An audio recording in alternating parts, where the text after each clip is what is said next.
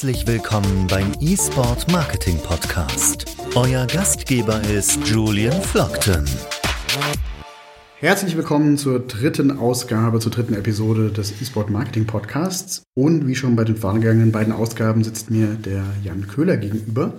Und heute haben wir uns ein spannendes Thema vorgenommen, was wir letztes Mal schon angekündigt haben, was mit Sicherheit auch ein bisschen komplexer ist, aber jeder, der im Marketing ist und sich mit dem E-Sport auseinandersetzt.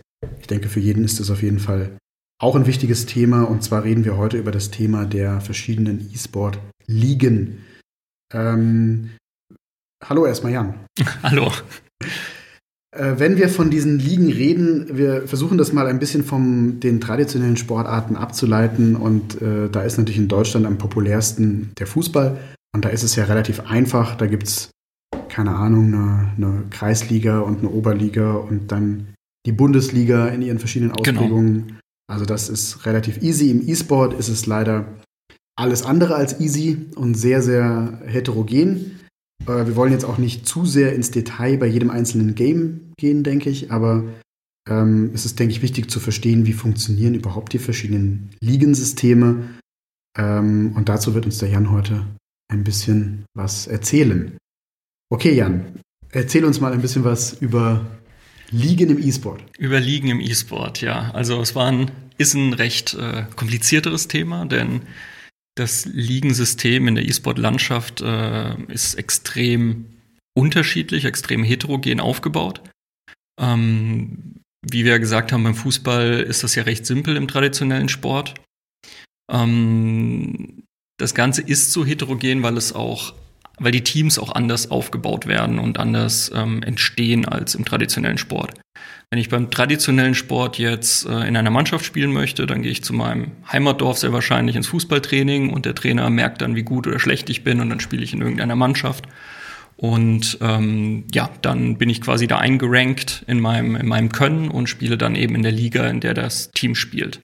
Beim E-Sport ist das Ganze schon komplett anders aufgebaut, denn ähm, durch die E-Sport-Titel oder in den E-Sport-Titel an sich bekommt man einen Rank, also da bekommt man schon gezeigt, wie, wie das Können ist in diesem Spiel. Darf ich kurz einhaken? Ja, klar. Kann ich das irgendwie, ähm, kann ich das irgendwie aktivieren, deaktivieren? Gibt es irgendwie die Möglichkeit zu sagen, heute bin ich nur irgendwie im Trainingsmodus und das zählt nicht fürs Rank oder ist es generell so, dass immer so ein Scoring in jedem Titel eigentlich aktiv ist?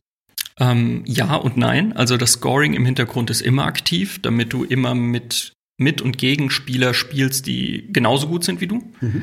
Ähm, aber ich kann mir quasi in den Spielen aussuchen, ob ich jetzt äh, im kompetitiven, also im Ranked-Modus spielen möchte oder ob ich einfach nur aus Spaß spiele. Das heißt, ähm, wenn ich Ranked-Modus spiele, kann ich diese Zahl verbessern und verschlechtern. Mhm. Wenn ich einfach aber ganz normal spiele, ändert sich diese Zahl nicht, aber sie ist trotzdem vorhanden, damit ich eben die gleichen Gegner bekomme. Okay, also ich gehe jetzt mal davon aus, ähm, ich versuche jetzt mal kurz das Ganze aus Sicht so eines E-Sport-Teams zu sehen. Also man ist jetzt ein Team, irgendein so Clan und sagt, cool, wir glauben, dass wir richtig gut sind und mhm. ähm, wollen jetzt hier äh, in irgendeiner Liga mitspielen, bei irgendeinem beliebigen Game. Was müsste ich dann tun?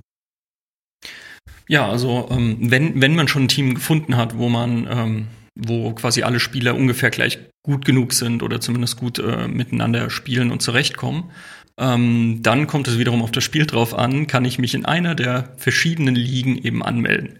Ich glaube, was wir ganz kurz vielleicht am Anfang auch noch sagen müssen, alleine schon, wenn man über E-Sport nachdenkt, ähm, dann merkt man ja, es gibt einen, einen riesigen Unterschied zum traditionellen Sport. Der Jan mhm. hat es gerade eigentlich schon anklingen lassen. Der traditionelle Sport ist natürlich in irgendeiner Weise ortsgebunden. Das heißt, ich habe einen Verein, der ist irgendwo verortet.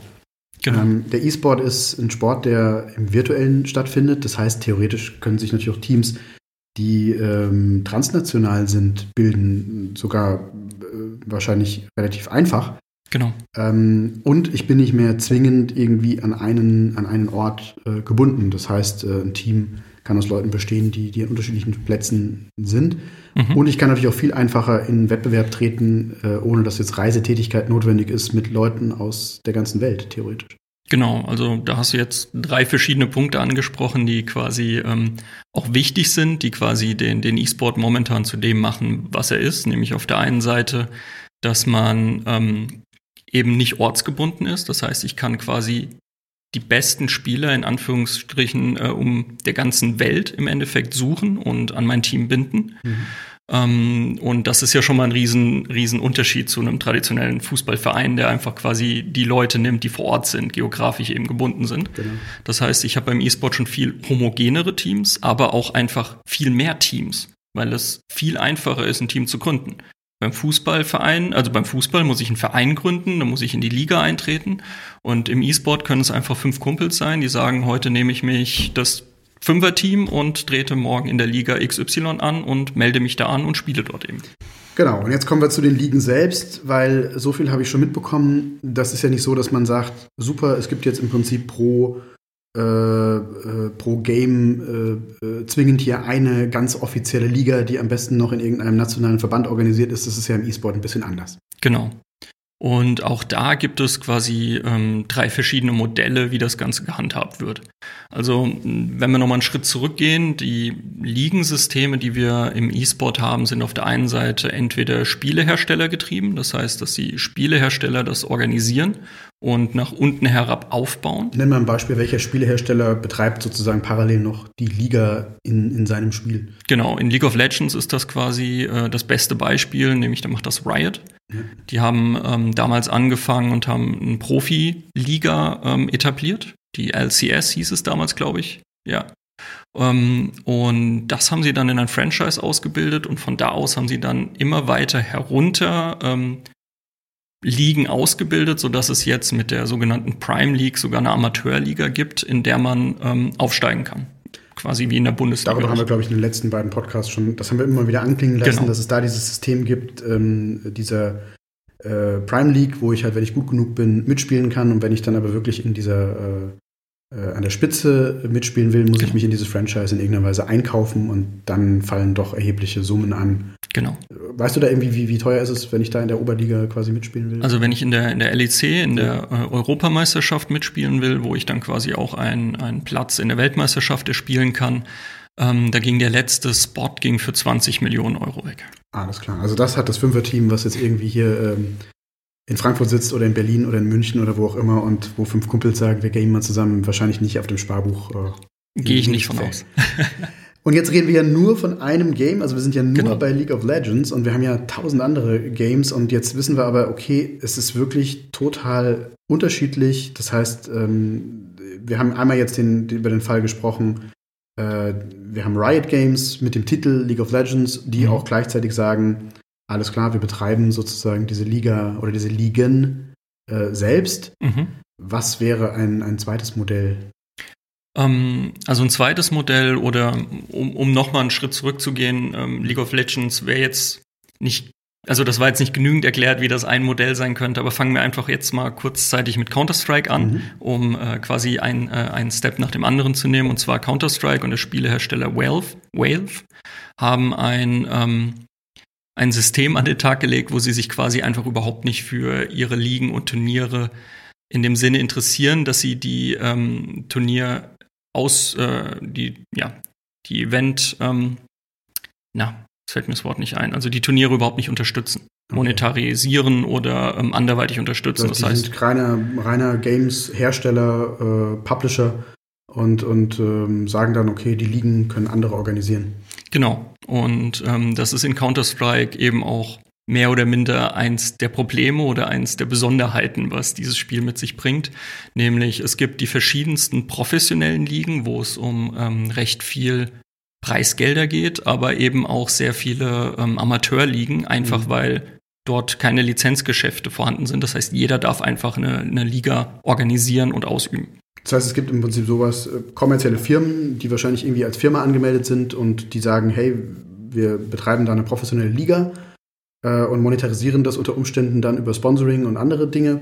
Und dann gibt es im Prinzip auch die Ligen in Counter-Strike, wo sich fünf Jungs zusammentun und sagen, hier, wir machen jetzt unsere, oder in dem Fall sind es dann mehr als fünf, äh, mehrere Teams zusammentun und sagen, lass uns eine eigene Liga machen und gegeneinander spielen und das halt Liga nennen, im weitesten Sinne. Genau. Und eins der bekanntesten ähm, Turnierersteller oder Ausüber ist dann die ESL. Und ähm, witzigerweise bei den Turnieren von der ESL kann man sogar mit seinen fünf Freunden bis später in einem großen Major mitspielen, wenn man gut genug ist. Okay, ja, da hast du schon einen Namen ähm, genannt. Ähm, ESL ist ja auf jeden Fall ein ganz, ganz großer Player in, in Deutschland, wahrscheinlich der größte. Genau. Ähm, die, die im Prinzip solche Ligen veranstalten in verschiedenen Games. Genau. Das heißt, das ist nicht mehr dann der Hersteller, sondern das ist jetzt, sind wir jetzt eigentlich schon im zweiten Fall. Hier haben wir ein, eine, eine, kommerzielle Firma, mhm. die sagt, wir haben, äh, wir betreiben Ligen für verschiedene Games. Genau, ja.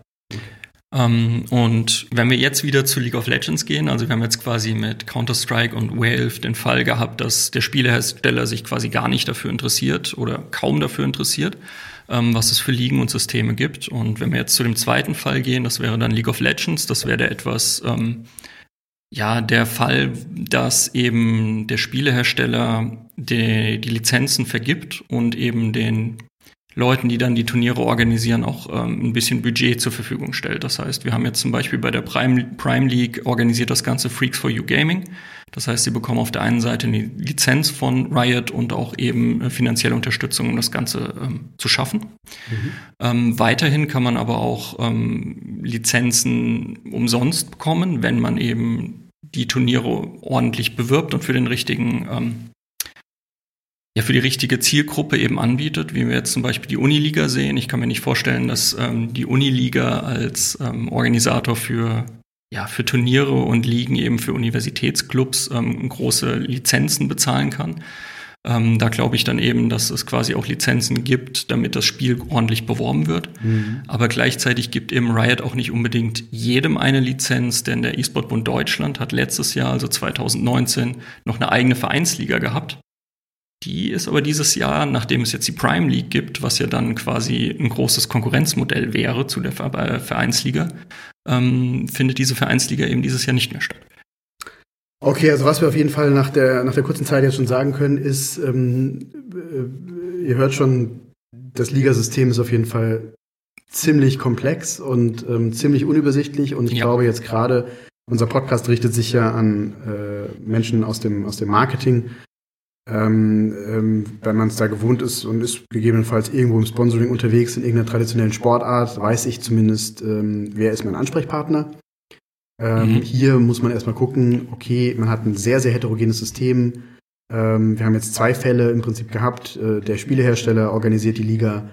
Äh, zweiter Fall, es gibt ein oder vielleicht auch, gibt es auch mehrere kommerzielle Unternehmen, ja. die, die äh, parallel liegen, ja. äh, anbieten, die auch nicht unbedingt miteinander zu tun haben, manche schon, aber nicht alle. Das ist ja. vor allen Dingen in Counter-Strike ein, ein großes Durcheinander. Also da muss man erstmal gegebenenfalls gucken, ähm, auch wenn man sagt, ich will jetzt vielleicht ins Team-Sponsoring einsteigen, genau. zu überlegen, in was für ein Game sind die, in welchen Ligen äh, spielen die, wer ist eigentlich der Veranstalter dieser Liga und so weiter. Mhm. Also das sind natürlich alles Fragen, mit denen man sich dann ähm, beschäftigen muss und das ist sicherlich auch ähm, einer der Bereiche äh, äh, wir haben schon mehrmals davon gesprochen, dass wir ja gerade äh, hier dabei sind, einen eigenen äh, Geschäftsbereich aufzubauen mit Namen Behago, der sich dann für E-Sport-Marketing hm. äh, beschäftigt. Das ist sicherlich dann auch einer der Bereiche, wo wir natürlich auch um, Consulting anbieten, erstmal den Leuten Überblick zu geben, ähm, was kommt da für dich überhaupt in Frage? Also macht es überhaupt Sinn, äh, irgendein Team zu sponsern, XY, in welcher Liga spielen die, wie ist diese, wie ist diese,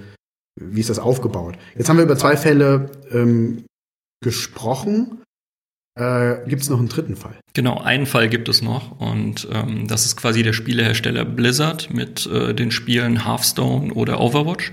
Hm.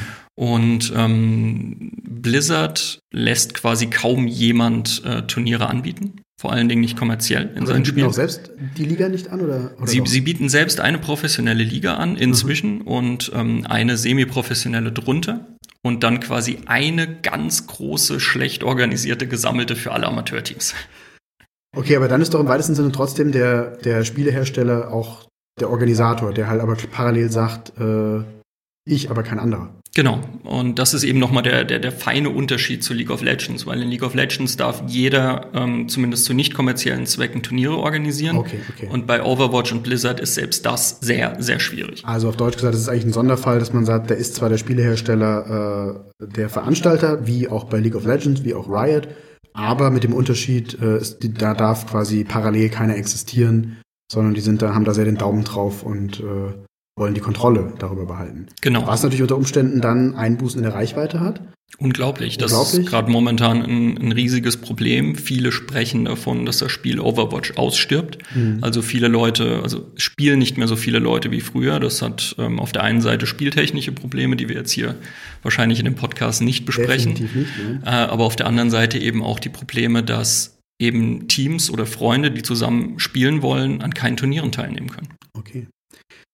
Erklär uns mal ein bisschen, was ja ganz interessant ist. Ähm, wir haben ja jetzt gerade schon gelernt, okay, eigentlich muss man erstmal gucken, ähm, welche, welche Games sind in welchen Ligen organisiert. Es kann sogar sein, dass es dann parallel verschiedene Ligen gibt, die äh, verschiedene Turniere organisieren für ein und das gleiche, für ein und dasselbe Spiel. Ähm, jetzt sind diese Ligen ja auch nicht unbedingt zwingend nochmal äh, an eine Nation gebunden. Also letztendlich wissen wir, in Deutschland gibt es die Fußball-Bundesliga, äh, in, in Großbritannien gibt es die Premier League. Ähm, das ist ja beim E-Sport auch ein bisschen anders. Das heißt, die Ligen sind nicht national organisiert, was ja auch zu einem Sport, der primär äh, virtuell stattfindet, nicht passen würde. Mhm. Ähm, genau, also wenn man sich den Fußball anschaut, dann haben wir die Bundesliga quasi, weil, weil es ein Land ist und ähm, weil es geografisch dann eben gut zu erreichen ist. Ja. Ähm, und im E-Sport hat man das Ganze dann in ähm, Server aufgeteilt. Das heißt, für Westeuropa gibt es ein Serversystem für die Spiele, für Nordamerika gibt es ein Serversystem. Das hat auf der einen Seite die Gründe, dass ähm, ich quasi eine andere Latenzzeit habe, okay. wenn ich äh, in Europa gegen jemand in äh, Nordamerika spielen würde. Und für China und so weiter habe ich dann wahrscheinlich auch wieder ein genau. eigenes, die sind groß genug, die haben wahrscheinlich auch ihr eigenes. Ähm, genau, China, Korea, Ozeania haben alle quasi eigene Server. Ähm, und genau, dann kann ich quasi, das, das sind dann im Endeffekt die, die Länder im Anführungsstrichen für die E-Sport-Titel und ähm, so werden dann die Turniere auf den Server ausgetragen. Okay, also wir sehen schon, die geografische Aufteilung ähm, ist eher von, von technischen Gegebenheiten abhängig. Genau. Und nicht mehr von nationalen Grenzen. Genau. Ähm, wie ist dann, wie ist dann, ähm, das heißt auch dann innerhalb so einer Liga ich sage jetzt mal Europa zum Beispiel, mhm. äh, können dann im Prinzip Länder äh, aus ganz Europa gegeneinander spielen unter Umständen, aber dann auch zum Beispiel die Schweiz, die ja nicht Mitglied der EU ist, gegen ein Team aus Deutschland und die können dann trotzdem im Prinzip in, einer, in einem Team oder in einer Liga äh, gegeneinander zwei Teams, eins aus der Schweiz, eins aus Deutschland zum Beispiel spielen, also genau. geografisch quasi auf dem gleichen Server beheimatet sind. Genau. Und ähm, dadurch, dass es beim E-Sport ja auch vollkommen egal ist, wo ich geografisch sitze, wenn ich spiele, sind diese Teams meistens dann auch multinational aufgebaut. Das heißt, auch wenn ich als deutsches Team in Anführungsstrichen gegen ein Schweizer Team spiele, heißt das nicht, dass in beiden Teams nur Deutsche und Schweizer sind. Muss ich ein Team generell, ist ein Team immer einer Nation zugeordnet überhaupt im E-Sport oder wie ist das gedacht? Kommt, kommt aufs Spiel wieder drauf an. Ähm, in den professionellen Ligen sind äh, die Teams meistens dem Standort der Organisation ansässig. Das heißt, ähm, nehmen wir jetzt einfach mal Penta Esports. Mhm. Die haben jetzt, ähm, genau, die haben jetzt wieder ein Rainbow Six Siege Team aufgebaut und das besteht nur aus französischen Spielern, glaube ich. Ist aber trotzdem ein deutsches Team. Weil Penta in Deutschland sitzt. Richtig. Obwohl kein deutscher Spieler drin ist oder Spielerin. Na okay, das ist ja bei, bei Fußballvereinen teilweise auch so, dass die Hälfte der Spieler ja. irgendwie eingekauft ist irgendwoher. Ähm, okay. Natürlich im E-Sport noch, äh, noch extremer, weil wie du gerade gesagt hast, äh, da ist man darauf angewiesen, wenn man in der Oberliga mhm. oder wenn man ganz oben mitspielen möchte, ähm, dass man eben die Besten aus der ganzen Welt hat. Noch genau. mehr als in anderen Sportarten wahrscheinlich. Ja. Weil die Vergleichbarkeit natürlich dadurch, dass alles virtuell stattfindet, viel, viel mehr noch gegeben ist. Was wir auch, glaube ich, ein Stück weit sehen oder was ich die letzten Monate so für mich gelernt habe, ich glaube, dass im E-Sport auch viele Mechanismen irgendwie passieren, wo wir hier eigentlich inzwischen der Meinung sind, das wird früher oder später in anderen Sportarten vielleicht auch passieren, aber E-Sport ist natürlich ein Stück weit vorne dran, was zum Beispiel auch Monetarisierungsmodelle äh, in, im virtuellen, also sprich, mhm. im E-Sport war es ja komplett normal, dass ich von Anfang an wusste, das wird alles im Prinzip äh, über Streaming auf PCs angeguckt und erst im Schritt zwei gab es dann den ein oder anderen Fernsehsender, der mal gesagt hat, okay, wir machen das jetzt, wir übertragen auch mal E-Sport im Fernsehen, aber die Reihenfolge war eine andere. Im normalen Sport ist es so, dass man eher sagt, das war traditionell so, dass die Top-Turniere halt über normale Fernsehsender halt, äh, und jetzt überlegt man, okay, gibt es vielleicht auch irgendwelche Anbieter, wo ich das auch gestreamt habe. Also hier kehren sich Dinge um. Das heißt, auch was Monetarisierung angeht, da werden wir nächstes Mal drüber reden. Kann ich schon mal ankündigen. Der nächste Podcast wird dann zum Thema Plattformen sein. Da werden wir uns mal angucken, was ist überhaupt Twitch, wie funktioniert's, äh, Mixer und äh, YouTube, äh, Gaming und so weiter. Das ist aber dann Thema nächste Woche. Ähm, lass uns mal bei den Ligen ähm, bleiben. Ähm, ich glaube, der, der wichtigste Punkt an, an diesen ganzen E-Sport-Ligen, an diesen ganzen Landschaft im momentan oder insgesamt ist, ist, dass ähm, die Turniere und Ligen sind gewachsen, organisch. Also das Ganze hat angefangen damals mit einer deutschen äh, Clan-Liga, dann ist daraus Turtle Entertainment entstanden, dann ist daraus die ESL entstanden. Das heißt, es ist von Zeit zu Zeit gewachsen. Wenn man sich dann Counter-Strike anschaut, was ja quasi das Spiel ist, wo am meisten Freiheiten für ähm, die Spieleersteller oder Turnierersteller ist, da ist dann plötzlich die 99 Damage Liga entstanden. Dann ist dann plötzlich ESEA Face It, also jetzt nur mal ein paar Namen nebenbei mhm. ähm, entstanden und die sind dann nach und nach größer geworden und haben die anderen ähm, Turnierhersteller halt ja dann abgehängt. Aber ich glaube, das ist eben ein, ein, großer Unterschied zu den traditionellen Sportarten, wo mehr oder minder ähm, Ligen vorgegeben werden und im E-Sport das Ganze eben organisch weiter wächst und sich eben ähm, diese Turniere und Ligen durchsetzen, die den Leuten auch Spaß machen. Das heißt, es gibt auch nicht sowas wie den, den Welt-E-Sport-Verband, der genau vorgibt, wie das Ligensystem in den jeweiligen Ländern auszusehen hat, weil es eben nicht an Nationen gebunden ist. Genau. Und es gibt auch keine sage ich jetzt mal, Meta-Organisation, die nochmal oben drüber sitzt und ähm, alles reguliert, wie es in anderen Sportarten der Fall ist, sondern dann können sich halt, ja, dann hast du halt ein Stück weit Wildwuchs und dann können sich halt irgendwelche Dinge parallel bilden und, und man muss dazu sagen, wir wissen ja noch gar nicht, wie das in zehn Jahren aussieht. Ob es dann ja, anders ist. Also wir sind ja immer noch in einem sehr, äh, in einem sehr jungen äh, äh Bereich, verglichen jetzt mit anderen Sportarten äh, wo wir nicht wissen, wohin entwickelt sich das Ganze unter Umständen, was kommt da noch und wie wird genau. es in Zukunft organisiert werden. Und es kommen fast wöchentlich eben neue Turniere und Ligensysteme zusammen. Ein schönes Beispiel, was ich jetzt äh, im letzten Jahr kennengelernt habe, ist die sogenannte Dachliga. Die hat es tatsächlich geschafft für Overwatch, äh, also bei dem schlimmsten Spielehersteller oder schwierigsten Spielehersteller eine Liga zu etablieren, die ähm, quasi ähm, im Dachverband ähm, die Overwatch-Liga anbietet und zwar im Sinne von, dass jedes Bundesland ein Team stellt. Also gibt es quasi die Hessen-Auswahl aus also Dach steht in dem Fall wirklich für Dach und nicht genau. für Deutschland, Österreich, Schweiz, wo man ja auch diesen Begriff Dach oft hat. Nein, also Dach heißt. Nee, doch für Deutschland, Österreich, Schweiz. Also okay, doch. Ja, mhm. genau. Okay. Und da gibt es dann eben quasi zum Beispiel die Hessen-Auswahl spielt dann gegen die Auswahl aus Berlin oder eben aus die Auswahl aus Schweiz. Und das finde ich ein ganz, ganz schönes System, weil ähm, dadurch quasi die Teams noch mal ein bisschen geografisch lokaler werden und sich auch vermischen und man dadurch ähm, mehr Kontakte zu anderen Teams und Spielern hat. Wie monetarisieren sich diese Ligen über Sponsoring? Ähm, ja, also die großen Ligen schon. Wenn man sich jetzt ähm, die kleinen Ligen anschaut, wie jetzt zum Beispiel die Dachliga oder so, ja. wie, wie quasi auch alle anderen Ligen ja angefangen haben, ähm, ist das alles quasi, naja, überhaupt nicht monetarisiert. Das heißt, die Leute machen das als ihr Hobby, weil sie dafür brennen, weil der E-Sport ihre Passion ist und sie eben ein Turnier machen wollen, wo alle dran Spaß haben. Müssen die Teams dann irgendwie sowas wie eine Art ähm, Startgebühr oder irgendwas bezahlen? Weil das, man braucht ja trotzdem wahrscheinlich für einige Sachen irgendwie ein bisschen Geld, oder? Klar, ähm, aber die Startgebühren im E-Sport sind sehr, sehr selten, weil ähm, es so eine Masse an Turnier, ja, an Möglichkeiten gibt, in den mhm. verschiedensten Spielen an Turnieren teilzunehmen, dass dann einfach die, an den Turnieren teilgenommen wird, wo eben keine Teilnahmegebühr vorhanden ist. Ähm, das heißt, der Staat ist wirklich sehr viel Privatkapital bei solchen Ligen und dann eben sehr viel Eigenarbeit. Später bei den größeren Ligen oder bei den größeren ähm, Turniererstellern, wie jetzt zum Beispiel ESL, da geht es dann natürlich um äh, Sponsoringbeträge und um Werbung.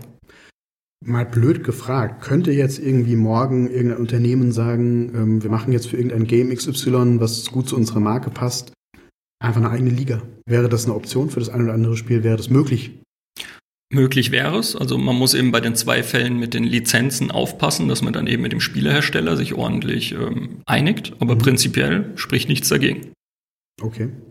Interessant. Das klingt aber für mich alles auch danach, dass wir da noch in so einer Findungsphase sind und auch man Definitiv. vielleicht noch gar nicht weiß, äh, pro Game, welche der Ligen wird sich vielleicht dauerhaft durchsetzen. Ähm, äh, man sieht, man hat eine riesen Zielgruppe, aber es ist alles noch so ein bisschen ähm, teilweise improvisiert. So klingt es zumindest im Moment. Ja, du bist selbst jeden Tag damit aktiv, also das ist auch so mein Eindruck. Ja, ja, es ist äh, alles noch extrem in der Findungsphase und ähm, viele halten sich jetzt eben an das, was quasi Riot mit League of Legends macht, weil das quasi momentan das professionellste ist, was es gibt. Das ist von oben bis unten durchorganisiert und daran orientieren sich jetzt viele Spiele. Aber manche, wie zum Beispiel Counter-Strike, können gar nicht mehr zurück von ihrer Heterogenität. Das heißt auf Deutsch gesagt, auch die Firmen, die jetzt sagen, ich gehe da rein, ähm, dann ganz klar sagen, mit der Erwartungshaltung unter Umständen brauche ich ein bisschen längeren Atem, mhm. um irgendwie in diesem Bereich dann auch dauerhaft ähm, vielleicht meinen, dass mein Sponsoring sich wieder monetarisiert. Dann, ich bin halt von Anfang an dabei in einem Markt, der jedes Jahr gigantisch wächst, der der Mainstream ist, aber die Erwartungshaltung, ähm, dass ich jetzt sofort sage, äh, super, nach sechs Monaten ähm, kann ich sofort wieder nachweisen, so hat sich monetarisiert, das ist zumindest in einigen Bereichen wahrscheinlich im Moment utopisch noch, weil es eben noch so ein ganz neuer Bereich ist irgendwo. Ja, vollkommen. Also ähm, Jetzt würde ich noch nicht davon ausgehen, dass man sich in den nächsten ein bis zwei Jahren dann eben das Sponsoring wieder auszahlen würde oder eben das Investment, was man hat. Dafür wächst der Markt noch viel zu sehr und dafür ist er noch nicht an dem Punkt angekommen, dass er eben ähm, ja, da. Im Endeffekt geht es ja darum, man hat über E-Sport plötzlich den Zugang zu einer sehr interessanten Altersgruppe, Klar. die massiv von anderen Medien Aufmerksamkeit abzieht und in diesen Bereich reingibt, der jedes Jahr in, in gigantischen Zahlen wächst der aber natürlich noch lange nicht so professionalisiert ist, äh, wie es traditionelle Bereiche sind, die es eben seit Jahrzehnten ähm, gibt. Mhm. Äh, dafür äh, gigantische Chancen und man muss natürlich jetzt auch ein bisschen die Bereitschaft vielleicht haben, dann im einen oder anderen Bereich mal ja, zu improvisieren und zu gucken, was funktioniert für meine Marke, was funktioniert nicht so gut Klar. für meine Marke.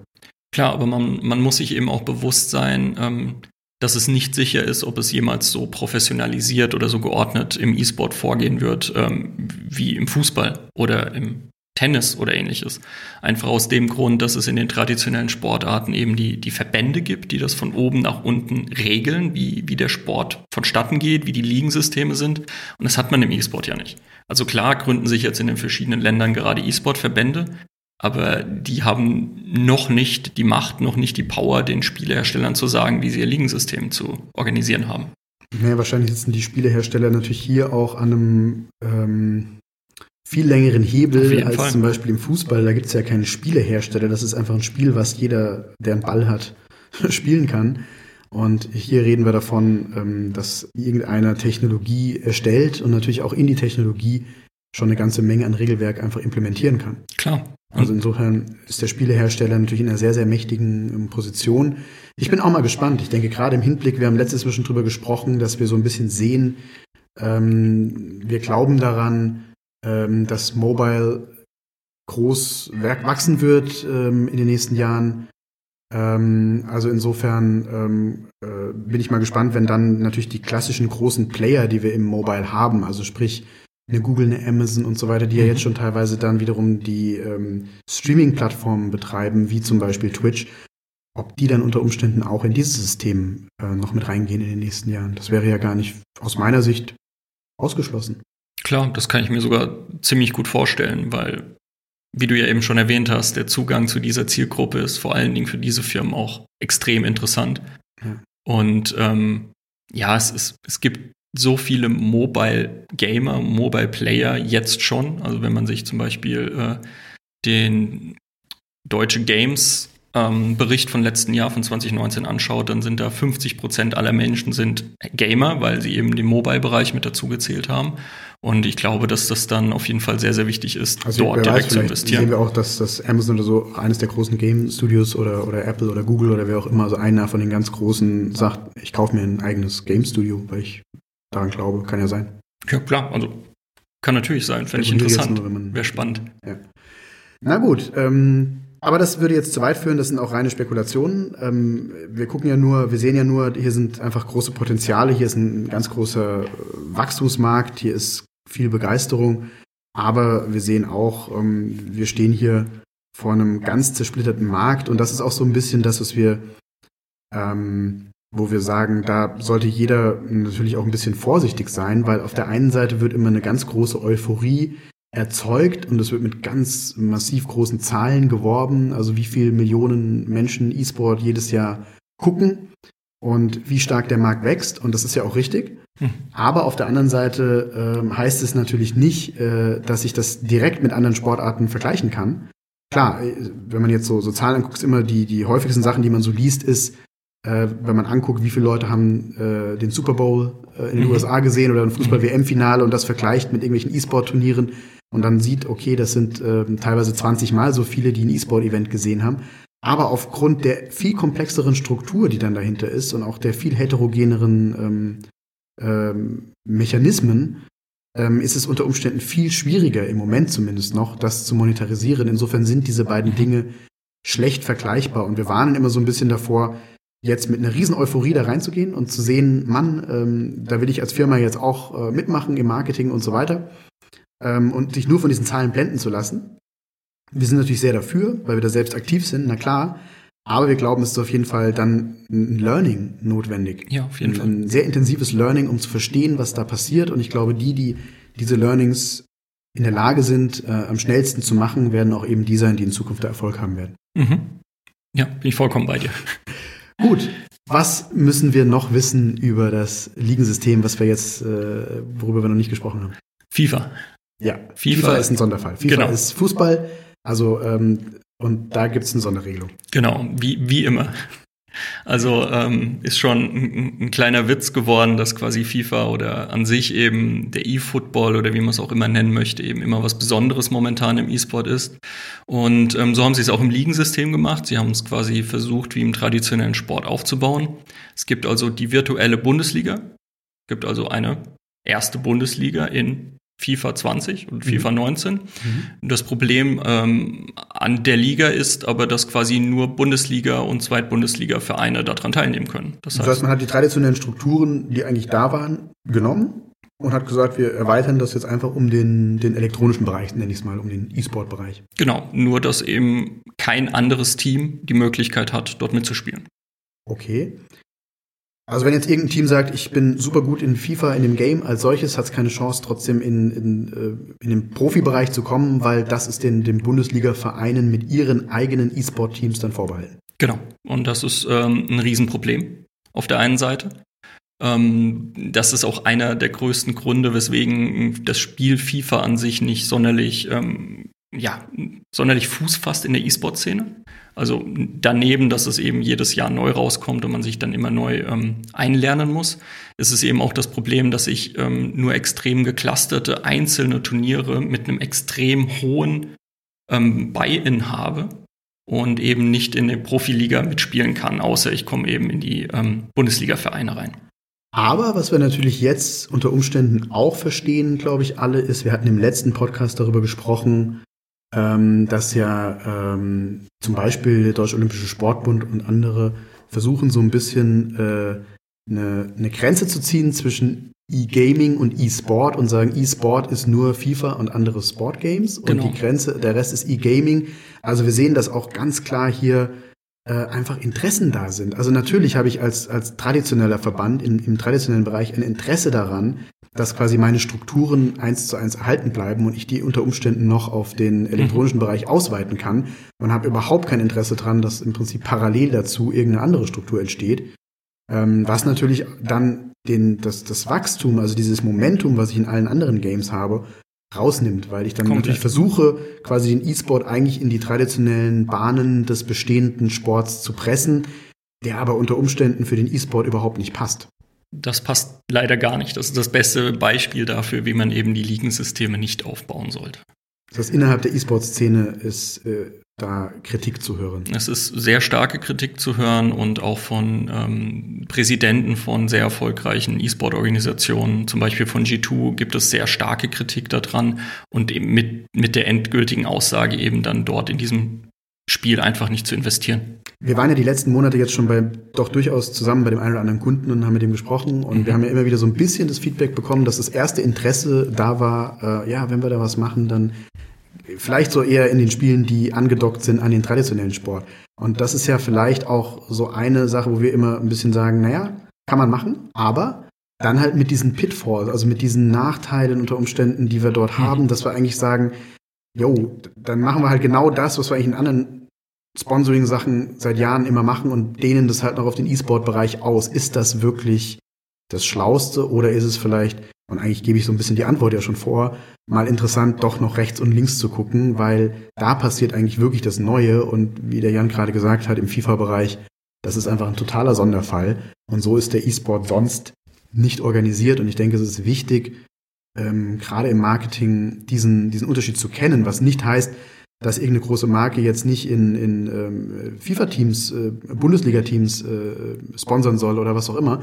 Man muss nur wissen, das ist ein, einfach ein total abgegrenzter Sonderfall, der nicht repräsentativ ist für E-Sport per se. Ja, und vor allen Dingen, wenn ich die Zielgruppe von E-Sportlern haben möchte, ist FIFA nicht der richtige Titel dafür. Denn sehr viele FIFA-Spieler sind auch gleichzeitig noch Fußballer. Das heißt, ich erreiche sie noch durch das ganz normale traditionelle Sport, äh, Sport-Sponsoring im äh, Fußballbereich. Aber sehr viele E-Sportler, also die quasi andere Titel wie League of Legends oder Dota oder Counter-Strike spielen, möchten mit FIFA nichts zu tun haben.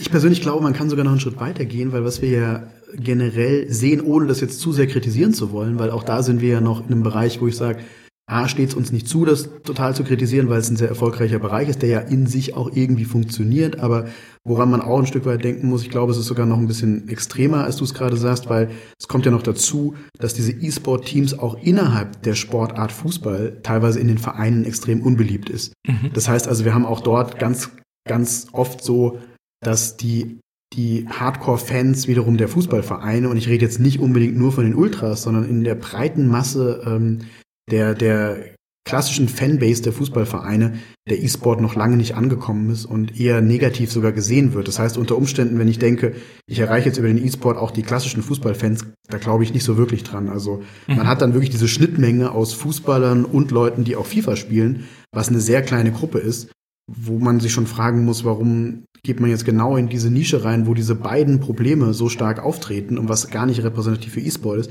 wenn doch parallel andere Games riesig wachsen und ich dort eine sehr enthusiastische Zielgruppe erreichen kann, die viel eher repräsentativ für E-Sport ist als jetzt nur dieser Bereich. Ja. Und auch ein weiteres Problem bei FIFA, da habe ich eine, eine wundervolle Anekdote zu, ist eben, dass die Vereine selbst sich unsicher sind, die Bundesliga-Vereine, ob sie überhaupt mit FIFA etwas zu tun haben wollen mit dem Videospiel.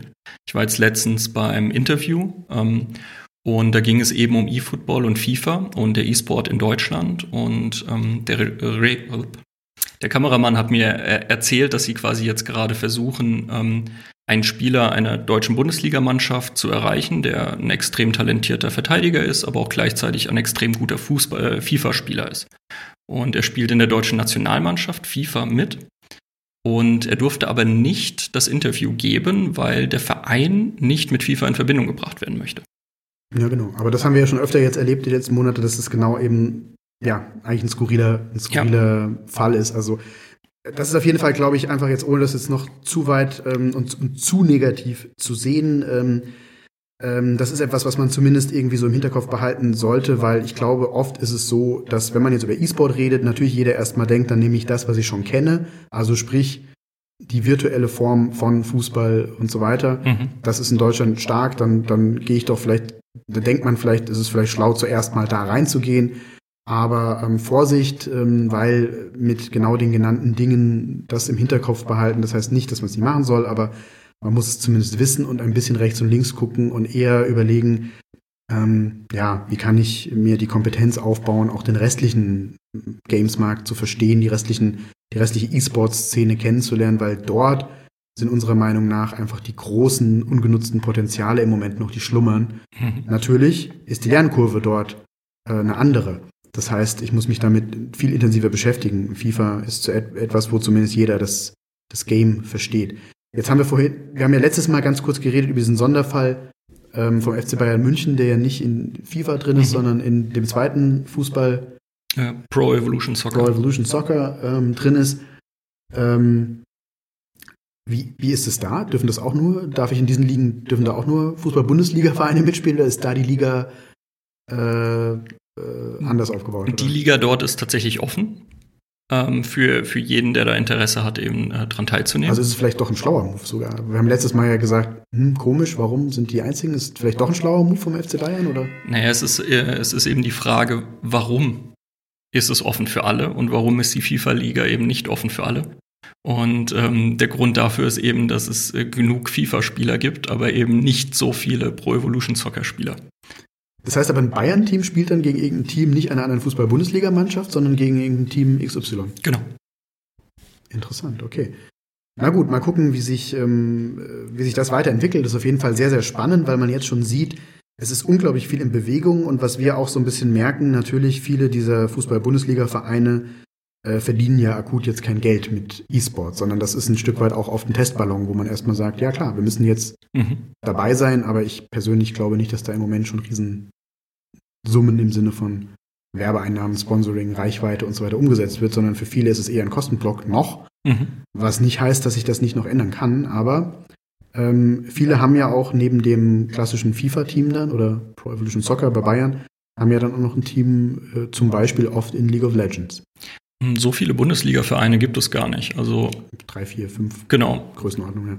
Circa. Also ähm, gar, also gar nicht so viele, wie man eben, äh, wie, ich es gerne hätte im Endeffekt, äh, als ja, die Frage ist ja generell, ob, ob, der Fußballverein, der klassische Fußballverein überhaupt so der richtige ähm, Ort ist, um, um, weil ich glaube, es ist natürlich immer ähm, einfach auf der grünen Wiese was neu anzufangen. Der große Vorteil von, von denen ist, da sind schon Strukturen da, aber das kann auch ein Nachteil sein, wenn man halt versucht, dann E-Sport in die vorhandenen Strukturen reinzupressen, was ja, wie wir gerade sehen, unter Umständen gar nicht so eine schlaue Idee ist, weil E-Sport einfach komplett anders funktioniert.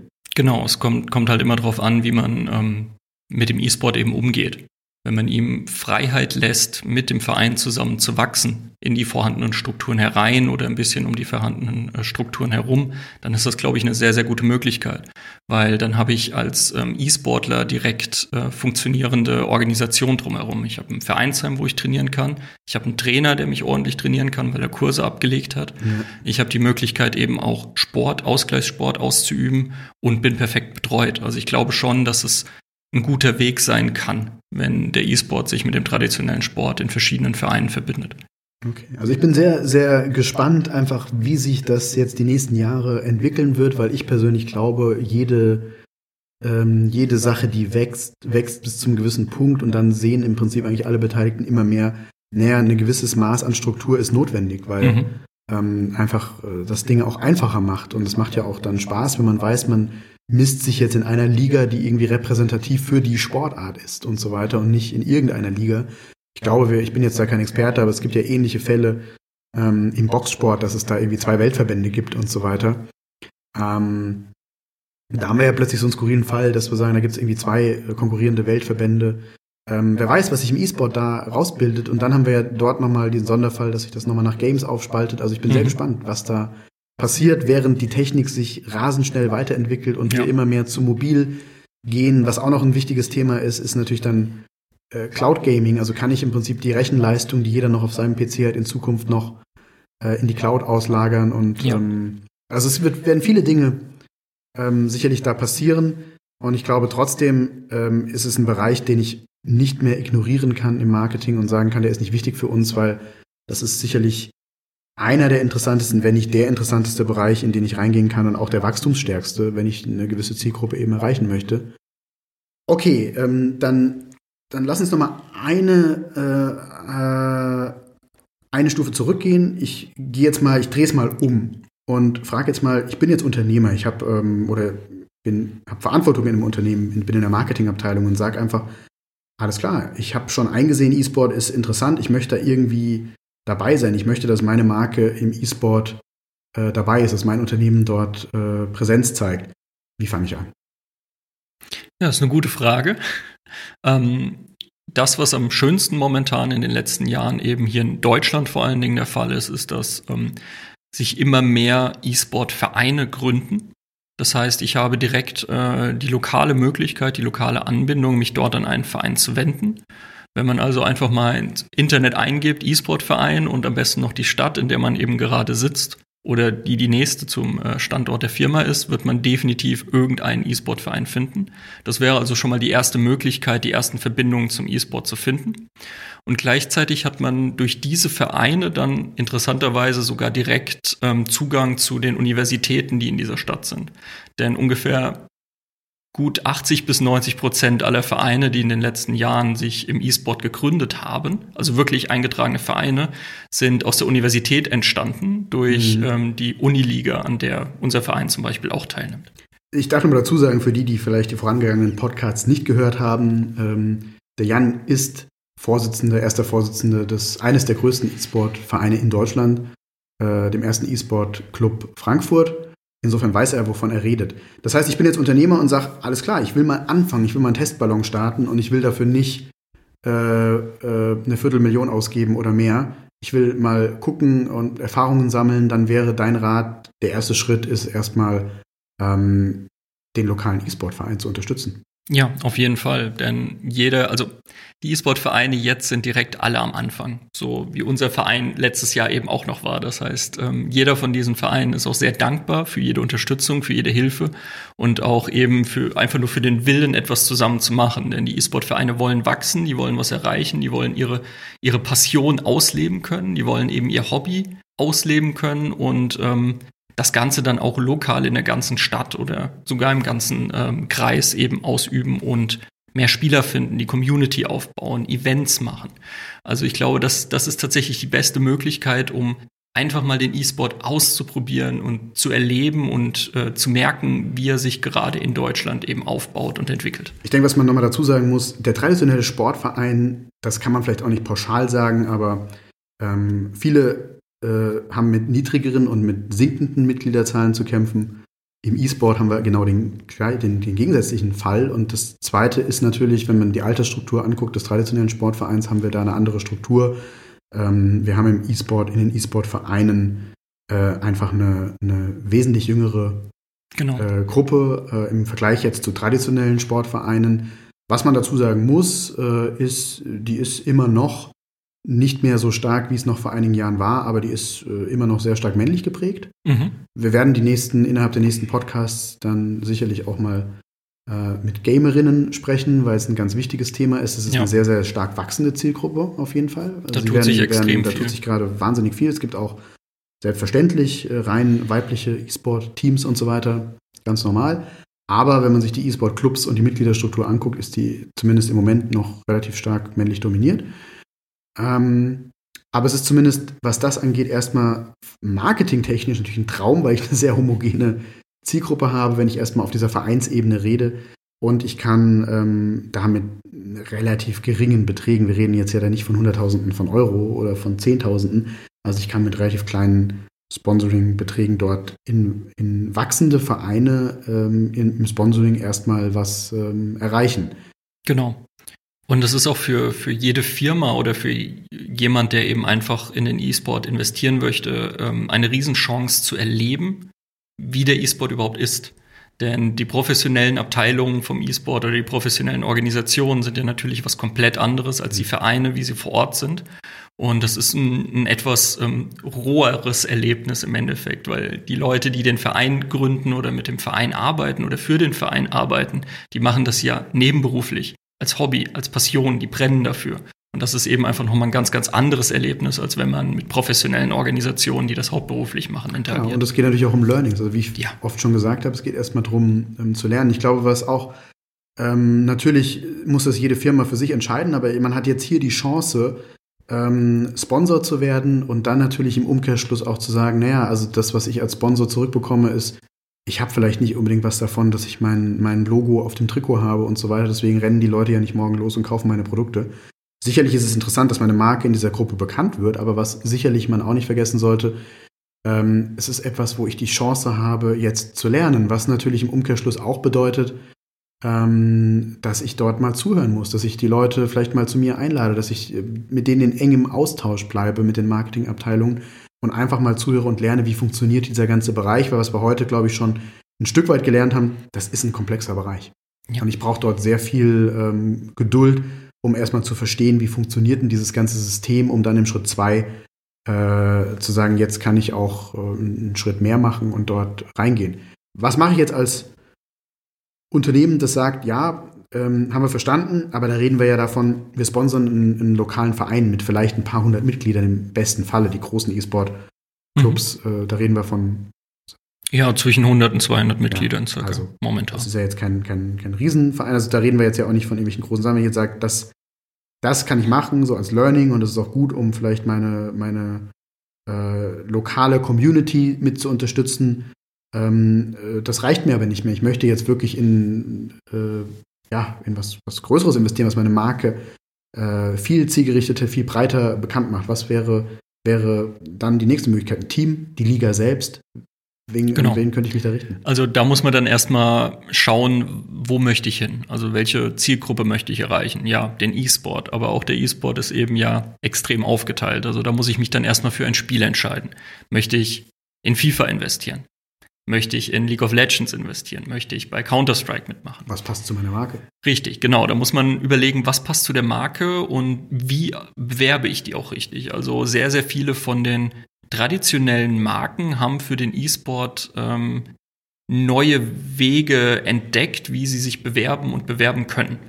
Ein konkretes Beispiel, ähm, BMW ist bei League of Legends ganz groß eingestiegen und hat bis jetzt noch nie in ihrem Bestehen ihr Logo verändert bei einem Sponsoring. Für League of Legends haben sie es komplett bunt und farbig angepasst und damit beworben. Also mal okay. was komplett anderes gemacht. Mhm. Also die Überlegung gibt es auch. Jetzt sind wir aber, glaube ich, ein Schritt weiter, als ich eigentlich wollte. Wenn ich also jetzt quasi über den Verein hinaus investieren möchte, muss ich eben ähm, den Weg finden, der zu mir passt, also das Spiel aussuchen. Und dann kann ich mir eben überlegen, investiere ich da in ein Team in einem mhm. Spiel mhm. oder investiere ich vielleicht sogar in die Liga. Also du würdest den Weg gehen, dass du erstmal überlegst, ähm, Game und dann äh, Team-Sponsoring oder Liga-Sponsoring und nicht genau. umgekehrt zu sagen, die Liga, das Team gefällt mir und zu gucken, am Ende merkt man, passt eigentlich gar nicht zu meiner Marke. Genau, ja, also ich würde, es ist für den E-Sportler oder für die E-Sport-Szene ganz, ganz wichtig, dass die Marke zum E-Sport passt. Also nicht unbedingt, dass das Produkt zum E-Sport passt, sondern dass die Werbung zum E-Sport passt. Und ich glaube, was auch ganz wichtig ist, dass man ein Stück weit raushört, ähm, man braucht eigentlich einen Partner, ähm, der einen da, sage ich mal, ein bisschen durch diesen Dschungel durchführt, weil es wahrscheinlich für die klassischen Marketingabteilungen sehr, sehr komplex ist, ähm, sich da durchzusteigen. Oder natürlich, man ähm, macht äh, schlaue Personalpolitik und äh, hired Menschen, die sich in dem Bereich per se auskennen. Ich denke, im nächsten, in den nächsten Jahren wird der Bedarf an äh, Marketing-Menschen, die fit sind in E-Sport, extrem steigen, weil wir natürlich merken, wir sind dort, wie schon mehrmals gesagt, in einem extremen, extremen Wachstumsbereich, auf den keiner mehr ähm, verzichten kann. Genau, und man muss eben auch aufpassen in dem Bereich, denn dadurch, dass im E-Sport jeder technikaffin ist und sich jeder mit dem Internet auskennt, ist jeder Fauxpas einer Werbung oder ähnlichem sofort viral. Das ist damals mit, ähm, also ich glaube vor fünf Jahren mit Mercedes passiert, die auch bei League of Legends versucht haben einzusteigen und ähm, haben dann bei einem studentischen Livestream, wo also quasi die Zielgruppe meistens Studenten waren oder Leute mit nicht sehr starken Einkommen, dann Werbung für die C-Klasse gemacht haben, was den Spielern dann sehr sauer Wobei man zur Ehrenrettung dazu sagen muss, ich bin ja auch, gucke ja auch sehr viel, ich glaube, Mercedes hat als eines der wenigen Unternehmen unglaublich viel gelernt und sind heute jetzt sehr, sehr aktiv und, und äh, Sponsor verschiedener äh, äh, liegen wie Teams und ähm, äh, glaube ich eher so jetzt äh, ein, sehr, ein absolutes Positivbeispiel für Unternehmen, die sehr viel gelernt haben, auch in diesem Bereich. Das und auf die jeden ganz Fall. am Anfang schon mit dabei waren und den Mut hatten, da mitzumachen. Es gibt einige andere, die, die, von denen wir wissen, also wir reden jetzt auf Level der wirklich Top-Unternehmen, DAX-Konzerne, die das machen. Aber es sind natürlich in Summe genommen immer noch wenige Unternehmen, die dort wirklich auch diese Learnings ähm, intern intern machen. Also Potenzial genau. ist immer noch ähm, riesig und äh, ist immer noch eigentlich ein, ein paradiesischer Markt jetzt für, für Werbetreibende. Wobei man braucht einen langen Atem. Wir haben schon vorhin gesagt, man kann jetzt nicht erwarten, äh, zack, äh, morgen da. Wir sind in einem ganz frühen Stadium der ganzen Branche. Ja. Wobei man aber dann eben auch beim E-Sport momentan, dadurch, dass wir noch nicht so gut gewachsen sind, aufpassen muss, dass es zwischen dieser Profi-Abteilung ganz oben, wo man also quasi recht viel Geld investieren muss für Sponsoring, und eben die Amateursachen wie Vereine und ähnliches, wo man nicht so stark einsteigen muss. Dazwischen gibt es nicht ganz so viel. Also da muss man dann eben aufpassen. Also wenn der Mittelständler jetzt sagt, keine Ahnung, deutscher Mittelstand, ähm, äh, keine Ahnung, 1000 Mitarbeiter, 2000 äh, Mitarbeiter, ähm, sagt jetzt, ich habe ähm, nicht das Budget, was eine Mercedes oder eine Deutsche Telekom zur Verfügung hat und möchte irgendwie ähm, da im mittleren Segment irgendwas sponsern, dann meinst du, wird es schon ein bisschen komplizierter zumindest. Ja, da wird die Auswahl auf jeden Fall enger und durch das komplizierte Ligensystem, was wir ja eben versucht haben zu erklären, ähm, da sind einfach nicht mehr viele Spiele da, die eben diesen Mittelstand an Teams hat, wo dann ein solches Sponsoring passen würde. Okay, aber ich kann ja trotzdem noch dann sagen, ich investiere gegebenenfalls in ein eigenes äh, Team. Ähm, ja, ja, aber ähm, Da muss man dann, also in den Teams, in die Teams, in die ich dann da investieren könnte, die sind dann schon wieder entweder im Pro-Bereich oder eben nicht so stark organisiert. Okay. Und das heißt, also da, da ist halt gerade jetzt so ein, so ein Umschwung. Was heißt da, es jetzt? Fehlt, heißt es jetzt für den Mittelständler Finger weg? Nee, nicht Finger weg, nur man muss länger suchen. Okay, also es wird komplizierter. Das heißt, Genau.